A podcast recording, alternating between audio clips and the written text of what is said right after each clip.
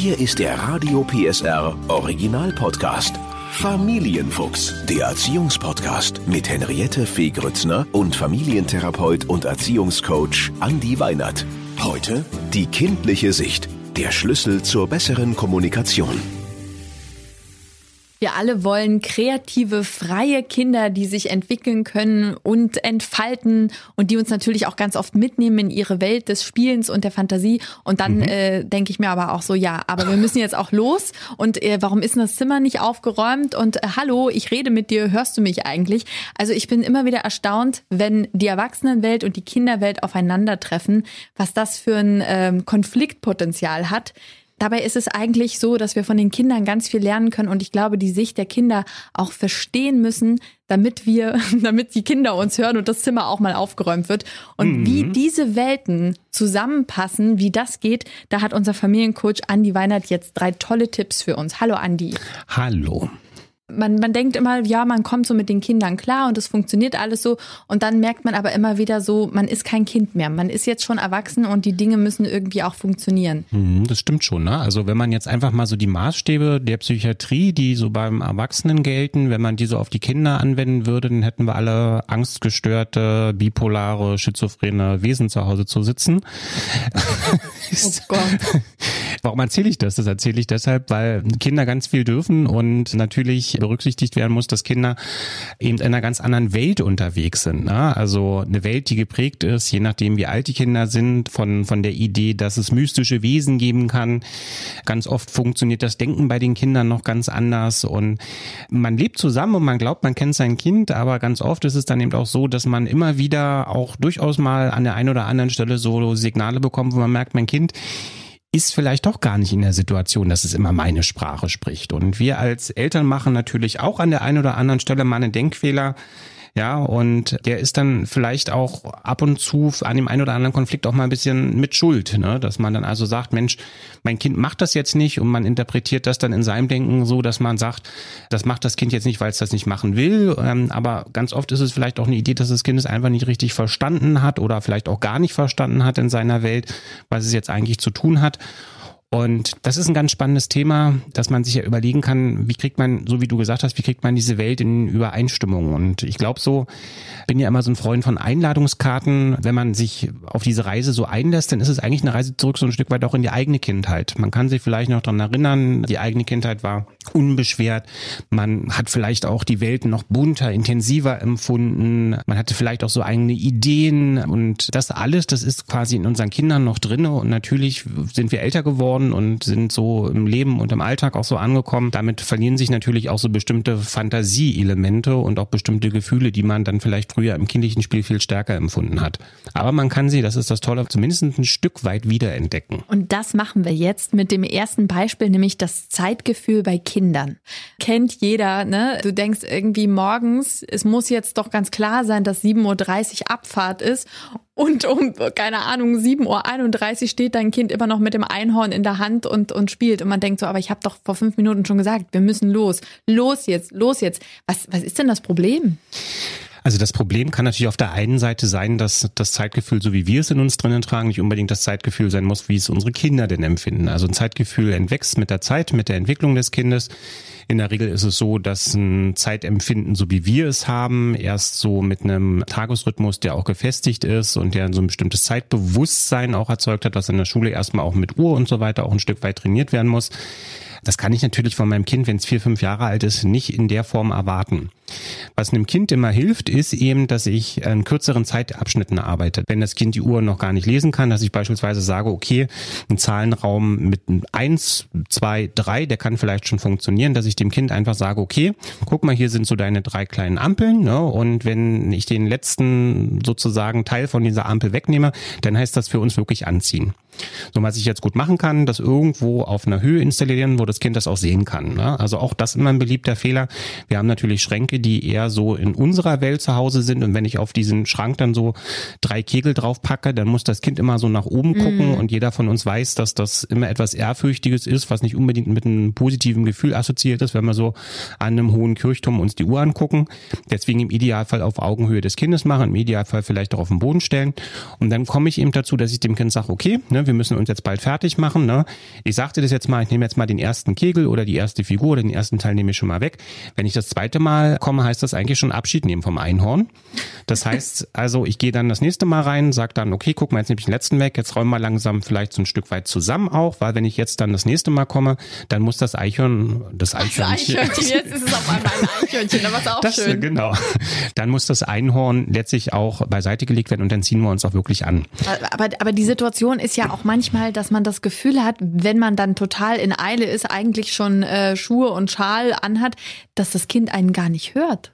Also wenn man dieses Gefühl hat, dann ist das auch ein ganz klassisches Phänomen, das eben dadurch entsteht, dass Kinder sehr häufig, wenn wir so an der Tür stehen und dann so sagen, zieh dich mal an, eine Situation haben, dass dadurch, dass die mit ihrem Spielzeug so in so einer kleinen Glocke unterwegs sind, dass sie diese Ansagen tatsächlich so empfinden wie wir, wenn wir in einem Großbahnhof sind.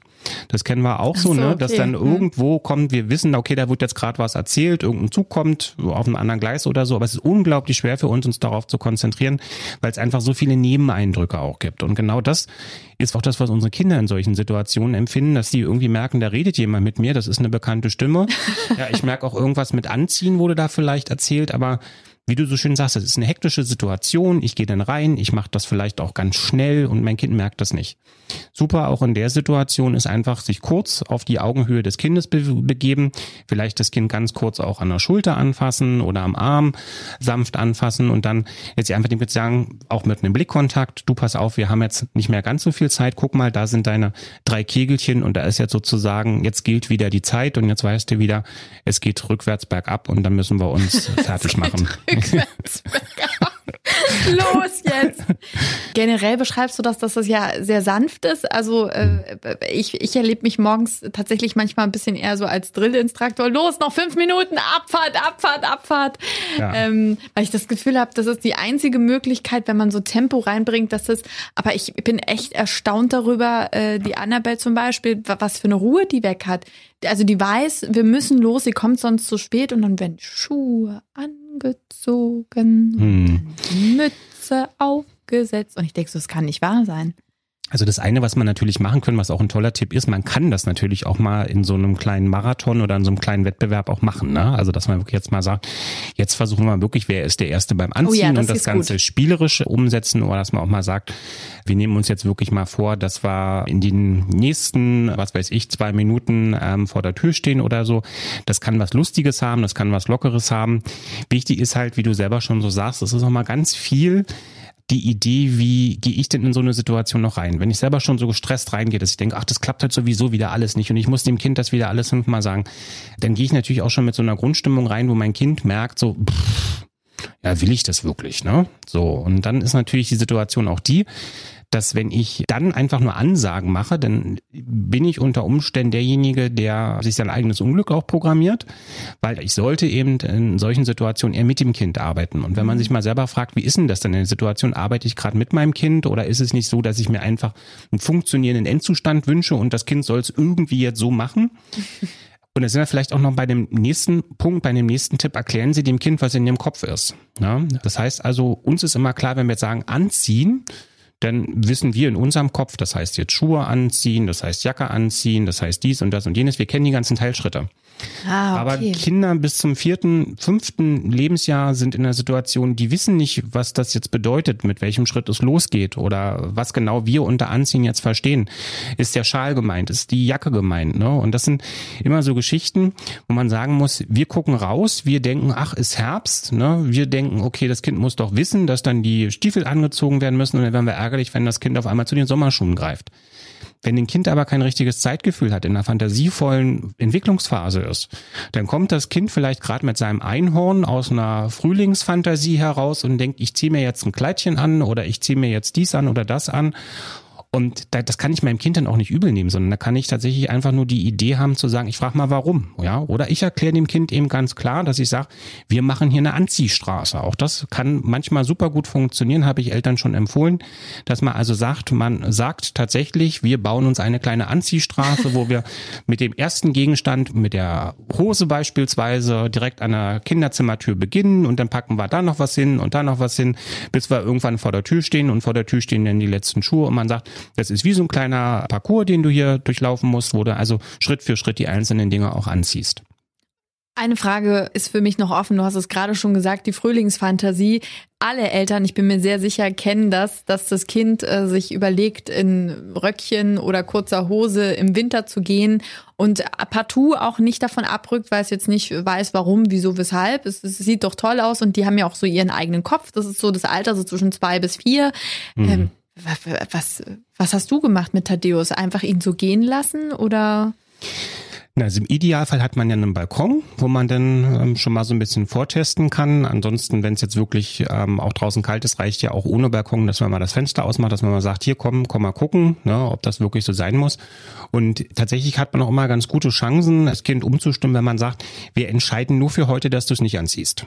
Ah. Ja, also nur für heute sagen wir, heute machen wir mal, was Mama möchte oder was Papa möchte und morgen entscheiden wir wieder neu. Weil das Kind es das dann vergessen hat. Genau, da spielt ja. uns dann so ein bisschen die Zeit und das Zeitempfinden auch eine Rolle. Ah. Also manchmal kann es auch passieren, dass dann wirklich morgen wieder das gleiche Thema ist.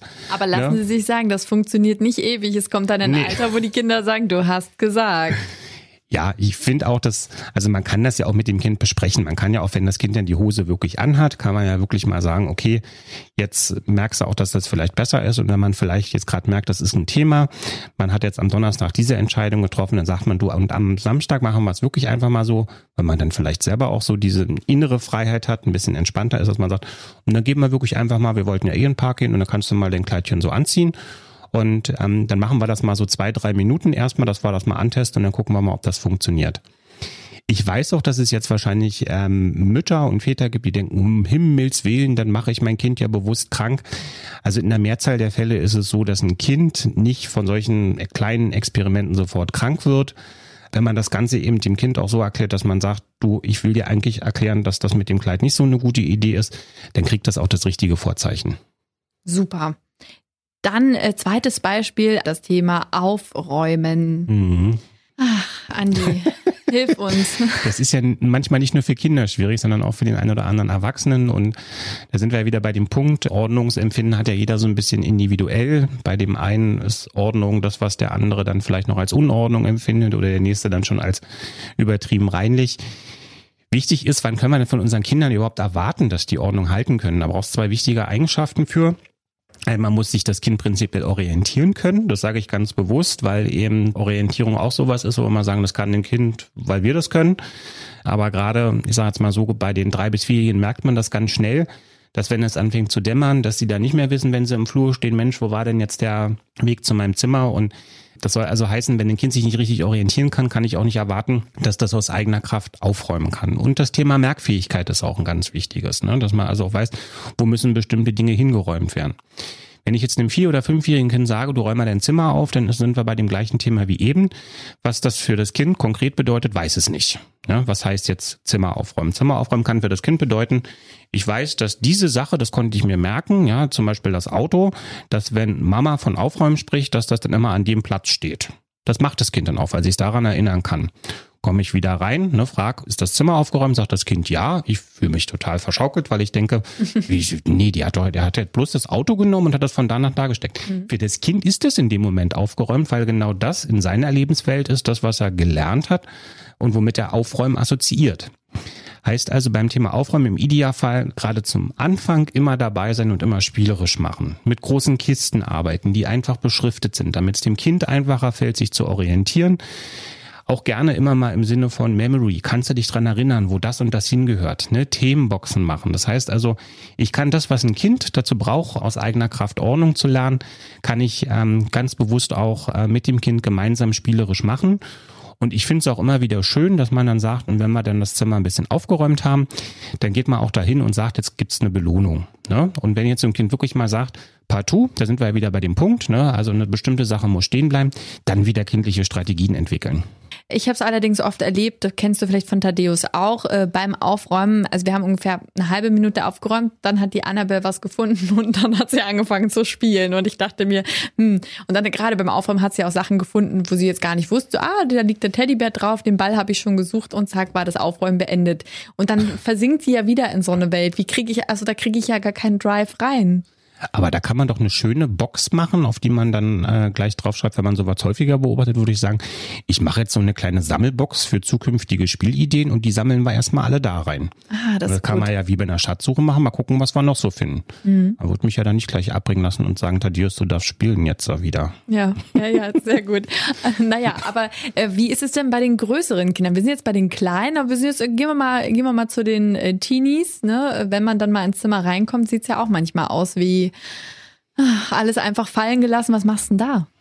Also in so einem Kontext, es gibt auch genug Eltern, die sagen, ich lebe jetzt damit. Und ich finde, das ist auch nicht falsch, wenn man sagt, ab einem bestimmten Alter, wenn das Kind in die Vorpubertät kommt, so äh, ab zwölf, äh, soll ein Kind dann auch selber bestimmen, wie es in dem Zimmer aussieht, nach bestimmten definierten Grundregeln, dass man eben sagt, Lebensmittelreste werden bitte nicht irgendwie auf dem Boden für lange Zeit irgendwie aufgehoben, bevor da so eine Ameisenstraße entstanden ist oder so.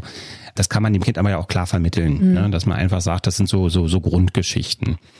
Und ansonsten ist es eben wieder auch da etwas, also wenn der Teenager darauf jetzt nicht so viel Wert legt und sagt, hm, das ist mir alles nicht so wichtig, dann kann das unter Umständen auch damit zusammenhängen, dass ich erstmal selber vielleicht an bestimmten Punkten immer mal so nachlässig bin. Also wenn mein Kind groß wird in einer Situation, wo ich ihm selber auch sage, auch in der Küche kann auch das Geschirr mal ein, zwei Tage stehen, dann ist es natürlich dem Kind dann an zu einem späteren Zeitpunkt auch schwer zu vermitteln, zu sagen, ja, du musst jetzt aber in deinem Zimmer, musst du das jetzt ganz anders machen, als ich das gemacht habe. Und das Zweite ist sicherlich auch das, dass man sich immer wieder fragen muss, hm, warum ist mir persönlich das als Elternteil jetzt so wichtig? Ne? Also ich sage jetzt mal so, spätestens wenn die die erste Freundin oder den ersten Freund mit nach Hause bringen und der gibt dann den Feedback, das wir sonst geben, dann entsteht nochmal eine andere Bedeutungsdimension. Wenn dann die erste Freundin irgendwie so nach unten guckt oder sagt, das stinkt doch hier oder sonst was dergleichen, dann wird es demjenigen auf eine andere Art und Weise peinlich und dann lernen die das in der Regel sogar in der Pubertät relativ schnell nach. Weil das ist ja auch so ein Punkt, ne? Auch Teenies sind ja dann mit ihren Gedanken möglicherweise auch in ihrer Welt, wo wir auch keinen hm. Zugang mehr haben, ne? Und deswegen ist das ja ganz spannend und da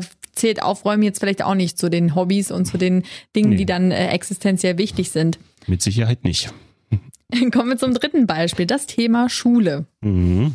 Da nähern sich ja letztlich dann die Kinderwelt oder die Teenagerwelt und die Erwachsenenwelt ja dann doch schon relativ stark an. Das ist ja auch eine Idee von Schule, dass man so ein bisschen ein Stück weit einen Rhythmus, neben dem, dass die natürlich auch viel lernen sollen, aber sollen ja so ein bisschen so einen Alltagsrhythmus entwickeln und bei Schule ist es ja doch oft eher so, dass die Welt des ähm, Schulkindes und die Welt der Erwachsenen von uns Eltern dann oft an dem Punkt aneinanderprallt, wenn es dann darum geht, dass man sich andere Leistung von seinem Kind wünscht. Mhm. Oder dass man das Gefühl hat, äh, so geht's mir manchmal so, dass die Kinder natürlich auch erstmal vor allem darin gut sind, was ihnen Spaß macht. Aber das ist ja jetzt nicht unbedingt das, worauf es ankommt. Es wird nicht immer Spaß machen und trotzdem muss man dranbleiben. Ne? Aber ich glaube, da sagst du was ganz Wichtiges, nämlich das, das ist aus meiner Sicht, das mögen manche Menschen anders sehen, das ist sozusagen für mich eine der wichtigsten Schlüssel, die Schule als Auftrag hat, ne? dass ich merke, was sind meine Stärken, was sind meine Schwächen, dass wie im Idealfall als Eltern das auch fördern, dass das so sein darf und dass ich für das, was mir nicht so viel Spaß macht, ein Durchhaltevermögen entwickle und die Fähigkeit besitze sozusagen, für bestimmte Dinge muss ich mehr tun, um sozusagen den Durchschnitt zu erreichen. Also klassisch, ich muss viel lernen, um in Mathe eine 3 zu schaffen. Und andere Dinge gehen mir dann einfacher von der Hand. Da muss ich nicht so sehr viel tun und da bin ich dann eben in der Spitze unterwegs. Und genau, ich sage jetzt mal so, der Impuls, der da sein kann und der bei Kindern sicherlich auch an bestimmten Punkten mal da ist, zu sagen, wenn ich mich für irgendwas sehr dolle anstrengen muss, dann mache ich es lieber beiseite und genau. dann schiebe ich es vielleicht auch lieber auf. Zu vermitteln, der Auftrag von Schule ist nicht, dass du in allem immer der Beste sein musst und dass du bei allem immer eine Eins haben musst, sondern eher, dass du lernst, immer dein, dein Bestes mit deinen Möglichkeiten zu geben und auch nicht zu dolle enttäuscht zu sein, wenn du jetzt merkst, Mathe eine drei ist eben was, dafür musst du viel tun und ich sozusagen auch als Rückmeldung meinem Kind auch die Wertschätzung entgegenbringen kann, zu sagen, okay, ne? Also ich verstehe jetzt, dass du keine Lust hast, für die Mathearbeit zu lernen, aber das ist eben auch ein Teil, ne? Also und da sind wir wieder bei meiner beliebten Steuererklärung, mhm. dass man eben doch sagen muss, das kann man dem Kind auch erklären, dass man sagt, guck mal, da ist so ein ganzer Stapel von Dingen, die muss ich sortieren und wenn du mich fragen würdest, ob ich dazu Lust habe, nee, habe ich nicht, aber ich muss es machen und das ist aber das ist schon Steuererklärung ist jetzt so das schlimmste Beispiel. ja, aber mit dem kann man doch arbeiten, da kann Total. man doch authentisch dabei bleiben und sagen, also ich auch, dass man von sich selber berichtet, dass man sagt, man schiebt da auch bestimmte Dinge auf. Ne? Das ist ja auch immer so ein Punkt, dass man wenn man dem Kind dann so sagt, Mensch, und jetzt streng dich an und jetzt tu doch ein bisschen mehr. Das tun manche Eltern auch vor dem Hintergrund, dass sie manchmal selber so für sich in einem Unwohlsein sind, dass sie sagen, ich habe in der Schule nicht alles gegeben. Mhm. Und dann sozusagen die Erfahrung zu nehmen und zu sagen, man will sein Kind davor beschützen, ist zwar nachvollziehbar, aber sie führt eben auch dazu, einen Druck bei dem Kind aufzubauen, der vielleicht gar nicht gerechtfertigt ist. Oftmals äh, kriege ich aber ja gar nicht so viel mit. Ne? Dass Kinder kommen nach Hause, wie läuft's in der Schule, wie war's? Schön. Gut.